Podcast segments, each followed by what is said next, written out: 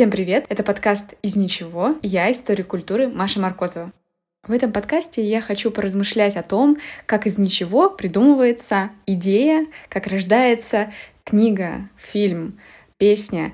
И как раз начнем мы наш первый выпуск, а, начнем с а, Стругацких, из самого, наверное, их популярного произведения «Пикника на обочине».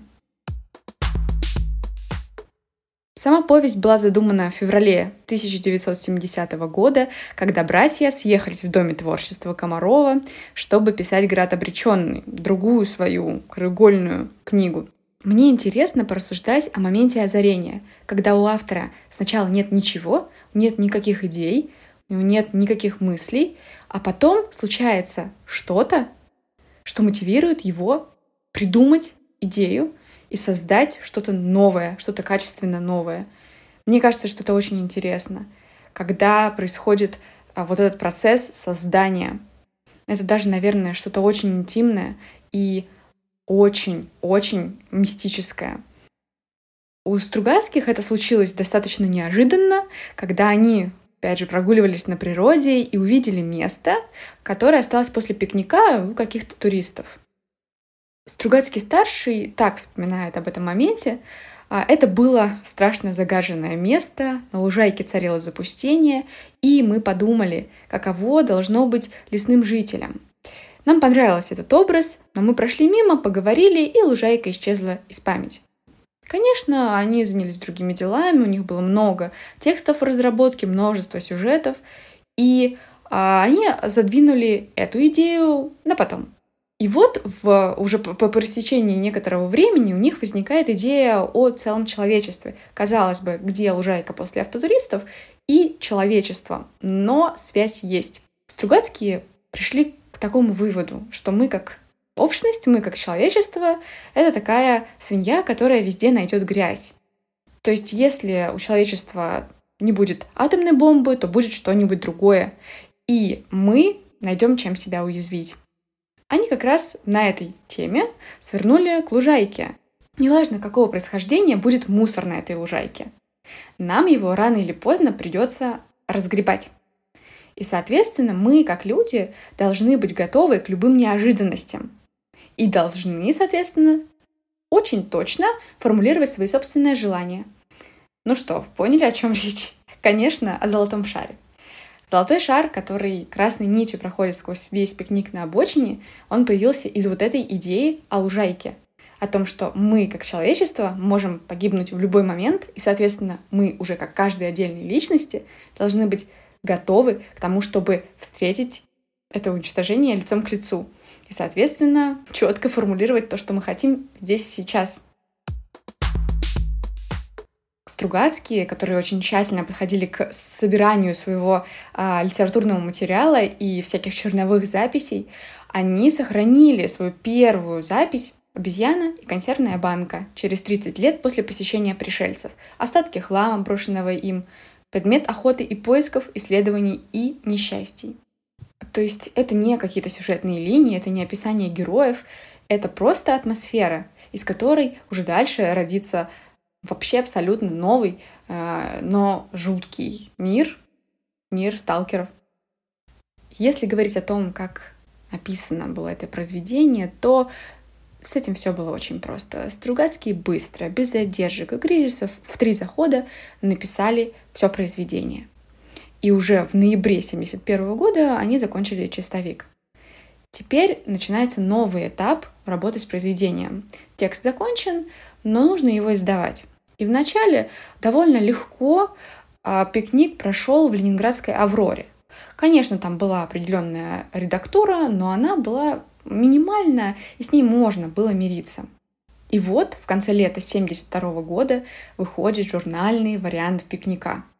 Хороший, неизуродованный, качественный текст – Год спустя отрывок из повести опубликован в 25-м томе библиотеки современной фантастики, и, казалось бы, все хорошо. Текст идет по миру, он публикуется в Варшаве, Кракове, Праге, Белграде, Будапеште, Берлине, Нью-Йорке, Лондоне, Буэнос-Айресе, в Швеции, даже в Японии. Но что же наша родина? У нас книги нет. у нас есть журнальный вариант, а книжного варианта нет. Почему? Что, что нужно делать, чтобы вышла нормальная цельная книга? Стругацкие заключают договор на издание книжного варианта в составе сборника с издательством «Молодая гвардия» в том же 1972 году. Готовая рукопись одобрена, прошла первую редактуру в 73-м, и все. Повесть наглухо встала на 7 лет. Ее не издавали. Ну хорошо, но что происходит за эти 7 лет? Эти 7 лет — это постоянный пинг-понг Стругацких и редакторов. Стругацких и издательства «Молодая гвардия» они борются друг с другом за текст. С «Молодой гвардией» у Стругацких были нормальные, хорошие отношения, и все печаталось э, достаточно хорошо и достаточно быстро, но в тот момент в «Молодой гвардии» меняется состав. Туда приходят другие люди с другим взглядом на фантастику, а вообще течением жизни общество дальше и дальше уносит от легкой, такой веселой, молодой эйфории оттепели. Литература консервируется, костенеет, становится более чиновничей. И, конечно, бюрократов вообще не вдохновляет какой-то там контакт человечества с иным разумом. Ну, боже мой, ну уже нужно открыть форточку, потому что запахло застоем. Конечно, первое, о чем сразу задумываешься, когда понимаешь, что текст не публикуется, э, это какая-то идеологическая составляющая. Но это не так. Если вы читали текст, и если вы читали затем комментарии Стругацких, они пишут, что нет, там не было никакой критики на советский строй. Там была критика на все человеческое общество. Это если мы смотрим вглубь, и была критика явная, прямая критика капиталистического общества, если мы смотрим первый слой. То есть так или иначе, как бы вы ни прокопались бы в текст, в его смыслы, здесь нет критики откровенной Советского Союза. Есть, опять же, повторюсь, критика всего человечества, но я думаю, что почти все э, шедевры литературы мировой и отечественной критикуют общество в целом, его пороки и его недостатки. И это абсолютно нормально. Но так или иначе, на протяжении всех этих лет текст не пускали. Стругацкие пытались сделать все, чтобы его опубликовать. Они постоянно были в переписке с редакторами «Молодой гвардии», они постоянно редактировали текст, они постоянно что-то убирали, заменяли, переделывали, спорили. Если говорить, к чему, собственно, были вопросы у «Молодой гвардии», то вопросы были ко всему требовалось изменить некоторые факты, исправить э, какие-то положения в сюжете. Особенно это, конечно, касалось мест, где упоминается Россия, о Советском Союзе, о советской культуре, о советских людях. Затем наставляли отредактировать текст с литературной точки зрения. То есть не нравился разговорный стиль повествования, его требовалось облагородить. Честно говоря, это достаточно странно выглядит, а, для нас сейчас и для людей в то время, потому что, например, спецовочку можно было заменить на спецовку, а в самую середку на в самую середину. Ну, честно говоря, здесь нет ничего криминального вообще. Конечно, должны были добавляться морализаторства по поводу отношений персонажа и алкоголя. Ну, тут понятно, алкоголь фу, сигареты фу. Как итог сохранился вообще удивительный документ. Это постраничные замечания редакции по языку повести «Пикник на обочине». Замечания э, располагаются, внимание, на 18 страницах, и они очень скрупулезно поделены на разделы. 93 замечания, связанных с аморальным поведением героев, 36 замечаний, связанных с физическим насилием, 251 замечание, связанное с вульгаризмами и жаргонными выражениями, без иронии это все воспринимать было невозможно. И, конечно, Стругацкие, когда получают э, письма, подобные письму, вот, например, 77 года, четкое обоснование феномена золотого шара, мы, увы, дать не в силах. Мы не являемся представителями сверхцивилизации. Тогда мы справедливо задаемся следующим вопросом. А зачем было так коверкать текст? Вообще какое-то объяснение от редакторов есть? Есть. Они писали о том, что эти замечания продиктованы прежде всего тем, что книга Стругацких предназначена для молодежи, для подростков, для комсомольцев, которые видят в советской литературе учебник нравственности, путеводитель по жизни. Борис Стругацкий, кстати, он замечает по этому поводу, что когда он увидел вот это объяснение всех придирок, он сразу же побежал к стеллажам с книгами, нашел там Ярослава Гашика и прочитал, что человек, получивший здоровое воспитание, может читать все. Осуждать то, что, естественно, могут лишь люди духовно бесстыдные, изощренные похабники, которые, придерживаясь гнусной лжеморали, не смотрят на содержание, а с гневом набрасываются на отдельные слова.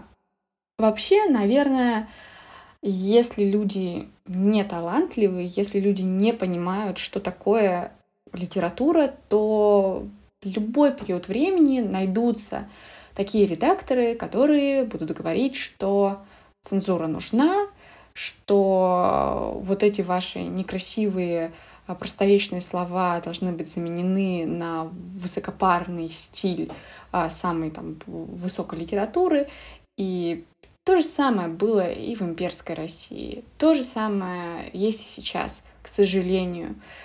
И, наверное, так не должна функционировать редактура литературных произведений, потому что тогда теряется вообще весь смысл искусства. И, конечно, это понимали Стругацкие. Вначале, когда они видели все эти редакторские придирки, все эти изменения, которые от них требовались, они думали, что редакторы боятся на своего начальства, они не хотят пропускать сомнительных авторов Стругацких. А несмотря на то, что, как опять же, я уже говорила, в повести нет ничего криминального, и это подчеркивали Стругацкие. Они говорили, что она была не опасна. И вот Борис Стругацкий пишет, что в определенный момент они поняли, что редакторы на самом деле считали, что язык должен быть по возможности бесцветен, гладок, отлакирован и, конечно же, не груб, не просторечен. Фантастика должна быть обязательно фантастична и никогда не соприкасаться с грубой, зримой, жестокой реальностью.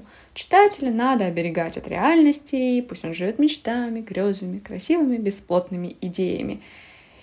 И честно, это очень страшно, это очень жутко, потому что когда тексты литературные кастрируются, когда они вычищаются, когда они превращаются в что-то очень статичное, очень неживое и очень стерильное. Из литературы уходит жизнь, соответственно, она вообще никак не отражает то, что происходит сейчас, то, что происходило когда-то. Наверное, это даже что-то очень глубоко психологическое, такое стремление к машинности, к стерильности, к идеальности, такой страх перед яркой, пахучей плотью жизни. И а интересно, что ведь Стругацкий — это не какая-то чернуха, это не выворачивание грязного белья на площади, это не вопли, не визги, не какое-то увеличительное стекло. Это вот реальность, какая она есть, и с этим ничего не поделать. Но так или иначе, сквозь все это болото удалось пройти, и «Пикник на обочине» выходит осенью 1980 года в сборнике «Неназначенные встречи». Ну да, «Пикник» был жутко заредактирован. Он был фактически кастрирован, он был совсем не таким, каким его задумывали Стругацкие. Авторы победили они выпустили свое произведение, они добились того, что это было опубликовано. И это был один из редчайших случаев в истории советского книгоиздательства. Но какой ценой? 8 лет, 14 писем в большой и малый ЦК, 200 унизительных исправлений текста и безумное, безумное количество нервов, которые были потрачены во время вот всех этих боев Фактически это была пирова победа. Зато читатели смогли прочитать «Пикник на обочине», смогли влюбиться, потому что не влюбиться в это было невозможно. И уже позже, в 90-е, был выпущен текст чистый от э, правок, от редакторских изменений, от цензуры. Перед нами лежит история создания и публикации пикника на обочине. Это удивительная история, потому что книга, которая не содержала в себе ничего противозаконного, не могла опубликоваться 8 лет. И даже когда опубликовалась, была не той, которую задумали авторы. И мы проследили момент начала и момент конца. Мне кажется, удивительно, когда можно проследить, как из ничего рождается шедевр. В данном случае этот шедевр от литературы, шедевр «Пикник на обочине», который нам подарили братья Стругацкие. Вообще, я очень люблю братьев Стругацких. Мне кажется, что они на протяжении всей моей жизни со мной сосуществуют. Я, честно говоря, даже уже не помню, когда я первый раз прочитала книгу Стругацких. И что это была за книга? Это было еще там в подростковом возрасте. Мне кажется, что это была книга «Обитаемый остров», хотя я могу ошибаться. И на протяжении всего этого времени я возвращаюсь к Стругацким, я их читаю, я их перечитываю. И поэтому именно Стругацкими мне хотелось бы начать свой подкаст. Я очень надеюсь, что то, что я делаю, понравится вам, дорогие слушатели, и я не хочу с вами прощаться. Так что услышимся в следующих выпусках подкаста «Из ничего». С вами была я, историк культуры Маша Маркозова. Пока-пока.